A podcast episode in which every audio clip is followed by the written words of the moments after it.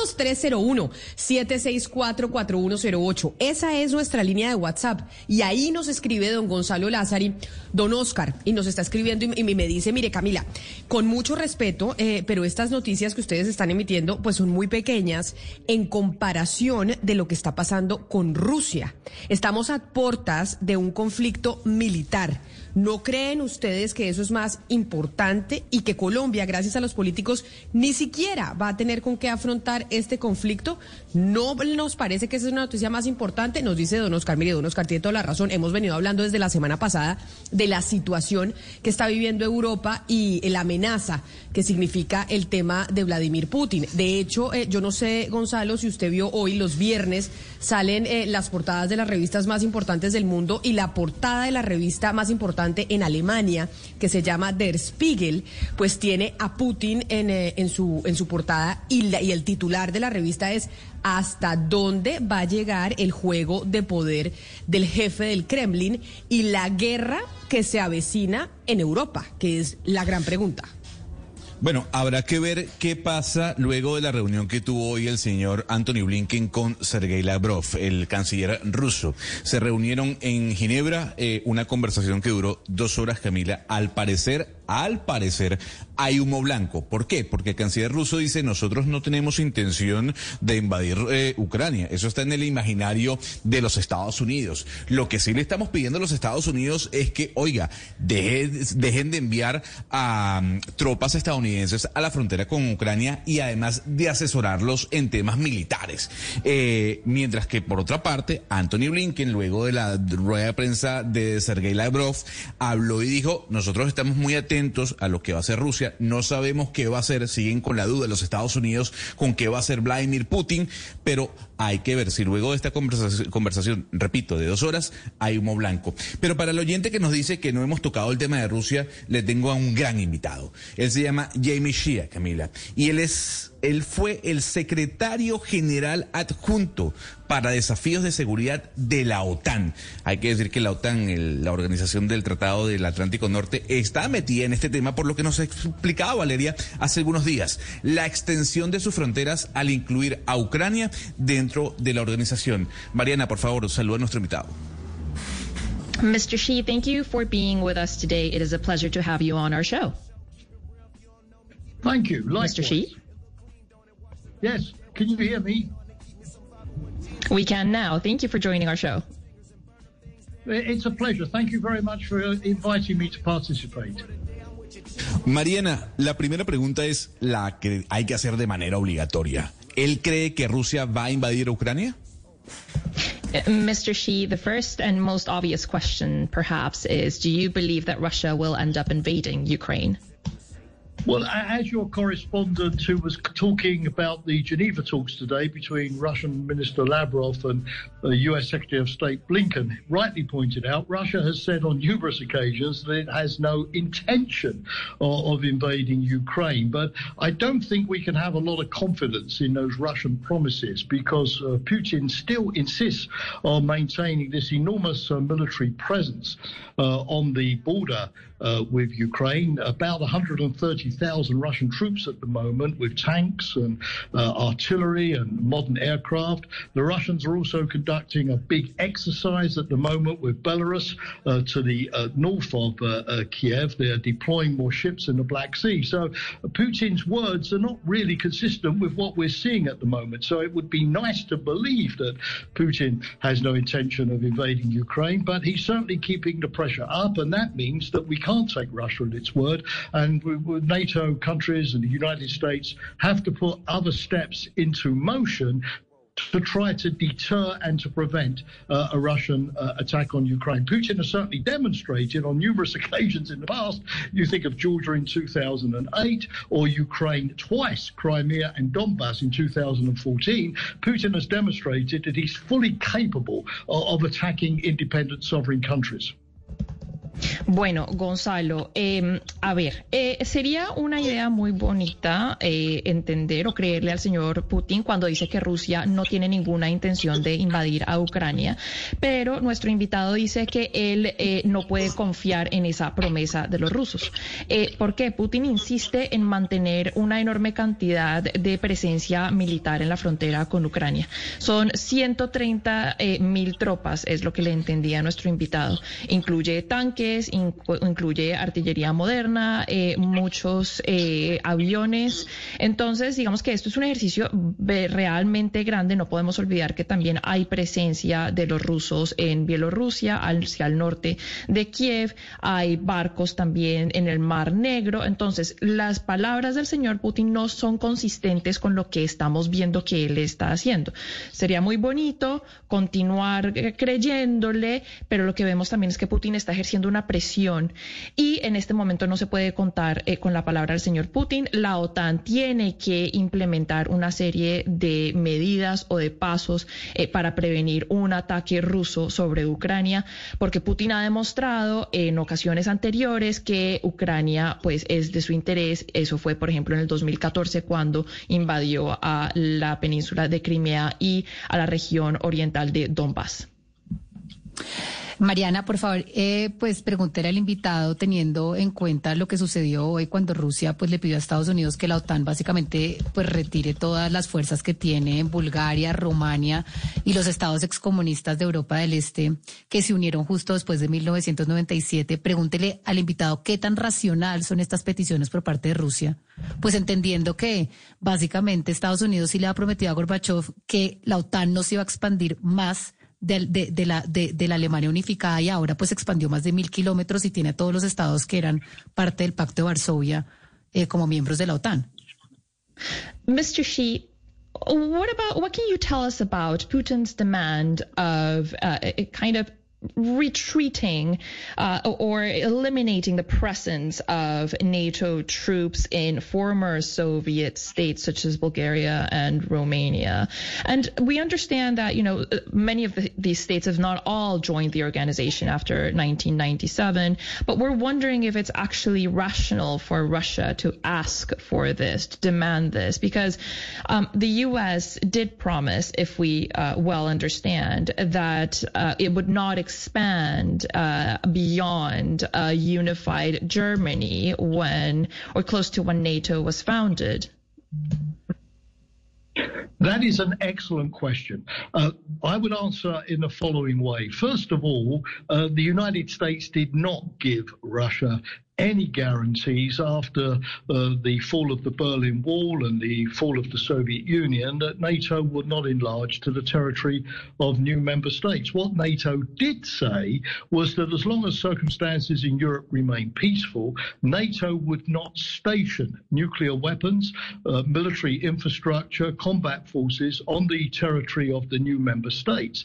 And until Russia uh, invaded Crimea and illegally annexed Crimea in 2014 and posed once again a military threat to the NATO countries, NATO kept that promise. Uh, indeed, uh, when I was a, a, NATO official, I heard many of the new member states from Central and Eastern Europe complain to me that they were in NATO, but they had not yet got the American troops on their territory that maybe they were expecting. So the answer to your question, firstly, is that the forces that NATO now has in Central and Eastern Europe Europe are uh, entirely a response to a Russian aggression, not the other way around. So, and also, at the same time, those forces are simply in the thousands. Uh, we're not talking about the 300,000 American troops that we had in Europe during the Cold War, so they cannot in any way uh, be presented uh, by Putin as a threat to Russia. They're not a threat to Russia at all.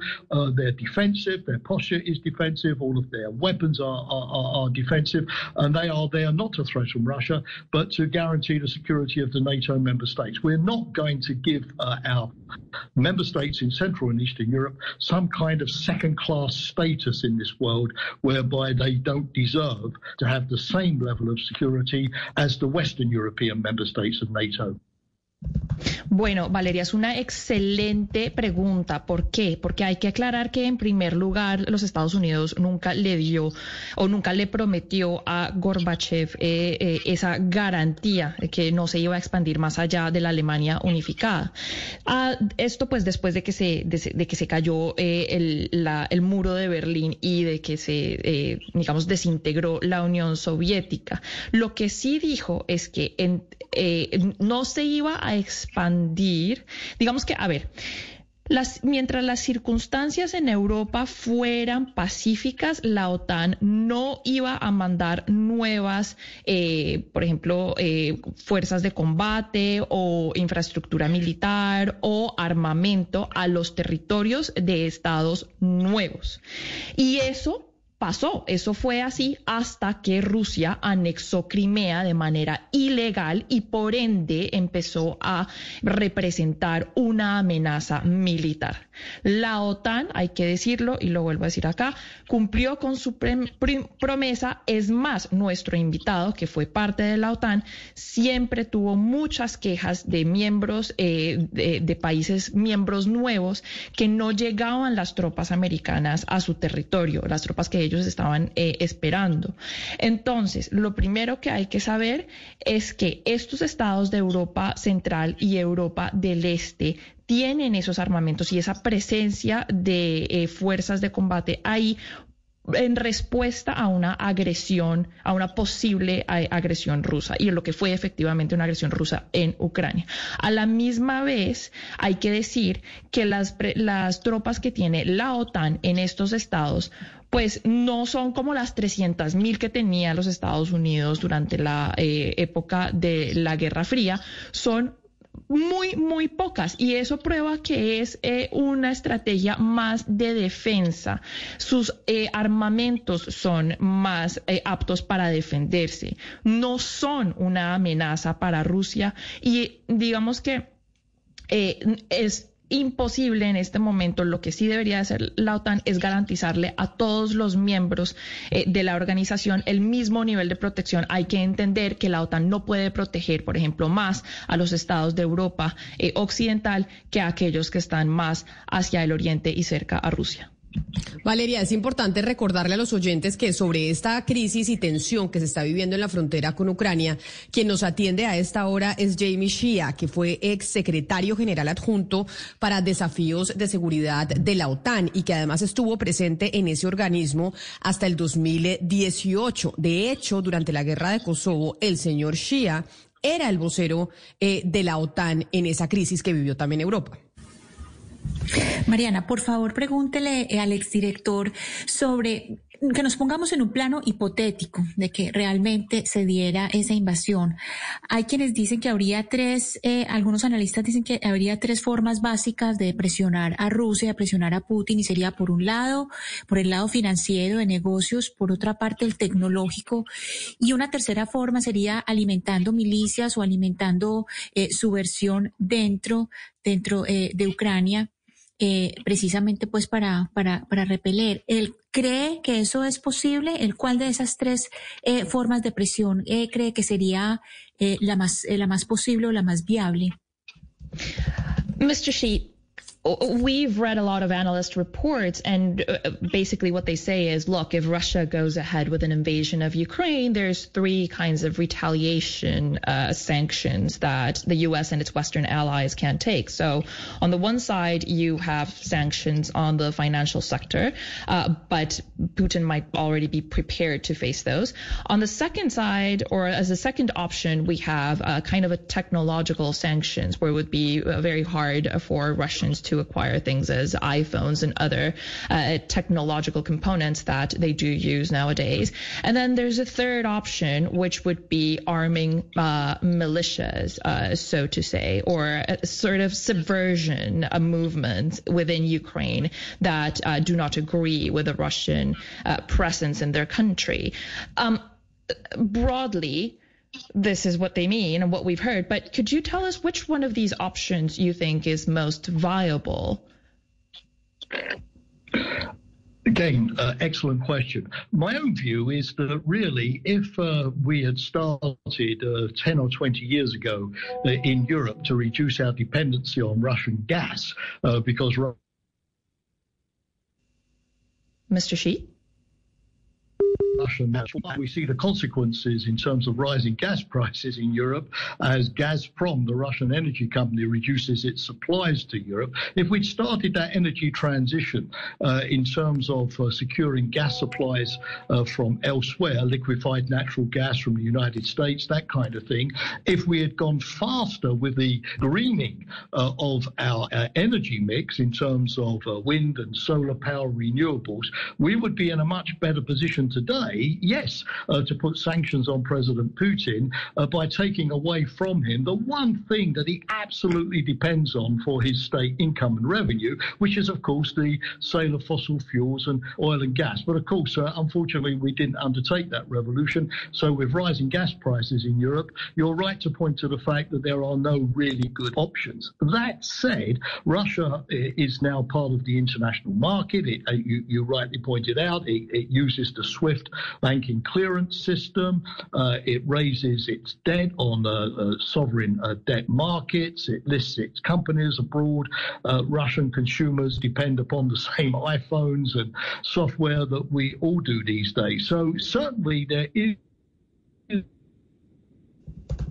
a package of sanctions involving finance, involving consumer goods and technology that can uh, have a big impact on Russia. But the key thing is that we have to come up with a package that really bites. Uh, as I like to say, if we're not willing to fight, then the sanctions have to bite.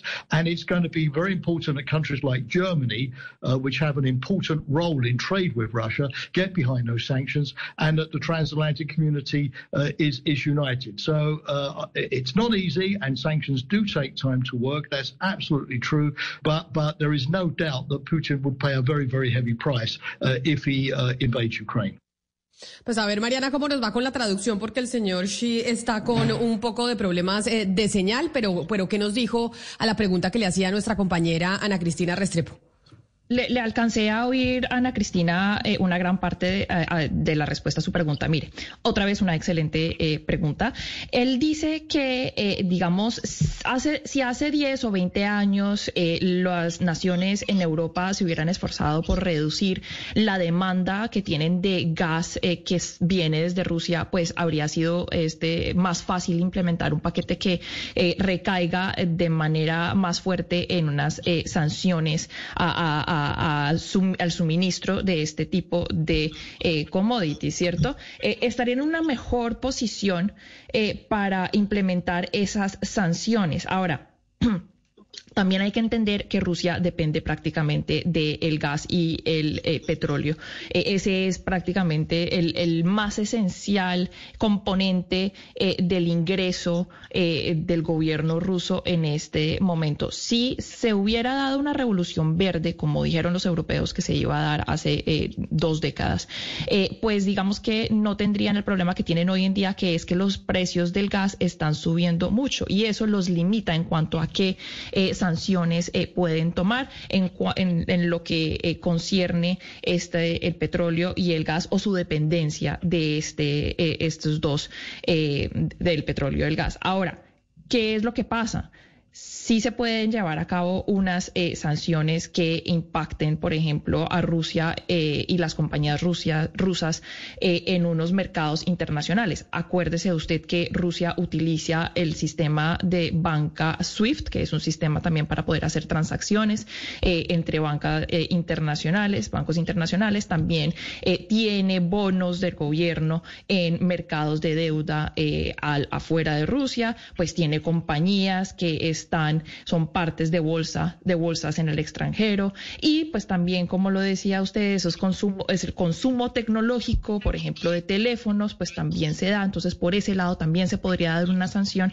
Es decir, lo que hay que hacer acá es un paquete de sanciones, porque él dice, si no estamos dispuestos a pelear, pues hay que implementar eh, las, sanciones, ¿cierto? Es así de sencillo y tienen que ser unas sanciones muy fuertes. La ficha clave acá es Alemania, porque Alemania tiene, eh, o sea, juega un rol muy importante en cuanto al comercio que tiene con Rusia. Y si Alemania está detrás del paquete de sanciones, pues la historia es otra cosa. Pues eh, dígale, Mariana, por favor, al señor eh, Xi o Xia, que muchas gracias por, por atendernos, que clarísimas eh, sus respuestas frente a esta situación de la tensión que hay en la frontera con Ucrania y que pues ojalá podamos hablar con él en el futuro. Qué feliz tarde para, para él en, en Europa. Mr. Xi, it was such a pleasure to have you today. We really hope we can talk to you in the future, and thank you for being so clear and concise with your answers. Muchas gracias a vosotros. Eh, hasta luego, espero. Ah, hasta luego, señor hasta, Shia, claro hasta que la sí. próxima vez. Hasta la próxima vez, claro que sí, Mariana. Pero yo diría entonces que, eh, en conclusión también, lo que dice el, eh, el señor Xi o Xia, no sé cómo se, cómo se diga el, el apellido, es que, bueno, o Estados Unidos y Europa se ponen las pilas y si no van a una eh, agresión, digamos, eh, militar y a contrarrestar militarmente, entonces tienen que ser muy fuertes con las sanciones. Y que las que sanciones ser- no pueden ser un, no pueden ser una risa. Exactamente. Y lo que dice el señor Xi es realmente importante. Alemania es una pieza clave eh, y, y tie- la Alemania tiene que estar montado en ese tren de las sanciones que se le pueden implementar a Rusia. Pero mire, es que yo creo que eh, vale la pena resaltar algo. Y es que hoy, por ejemplo, nos dimos cuenta que mientras se llevaban a cabo negociaciones entre los estadounidenses y los rusos para desescalar las tensiones en Europa del Este, pues eh, Rusia estaba mandando más tropas hacia la frontera con Ucrania. Eh, esto, eh, digamos, más o menos dice que ellos no creían que iba a haber una salida diplomática a este rollo tan espantoso que tenemos. Además, es que lo que dice el señor Xi es muy cierto. Tiene una cantidad de armamento allá que no indica que esto sea simplemente una amenaza y ya. Tiene barcos que le sirven para montar los tanques eh, de guerras. Tienen una cosa, unos misiles o unos lanzadores de misiles que se llaman Iskander, no tengo ni idea cómo son, pero son lanzadores de misiles. Tienen eh, helicópteros de combate. Y lo que dice el señor Xi también, mandaron también fuerzas eh, o tropas rusas a la frontera entre Ucrania y Bielorrusia que para ejercicios de coyuntura militar con los bielorrusios. Perdonen, pero esto no es simplemente el Putin diciendo, ah, yo me tengo que defender acá. Aquí el señor Putin va a hacer, yo me atrevo a decir que él, ese es mi pronóstico, él va a hacer algo. No sé si sea una invasión, pero algo que involucre al militar, a lo militar, sí. Pues por eso, y cuando usted decía que Alemania es fundamental, por eso era que antes de esta entrevista les daba yo la portada de la revista más importante de Alemania que está eh, empieza a rodar el día de hoy, Der Spiegel, que tiene a Putin en la carátula, diciendo, bueno, qué tan serio y qué tan lejos llegará el, el señor Putin con esta amenaza a Europa.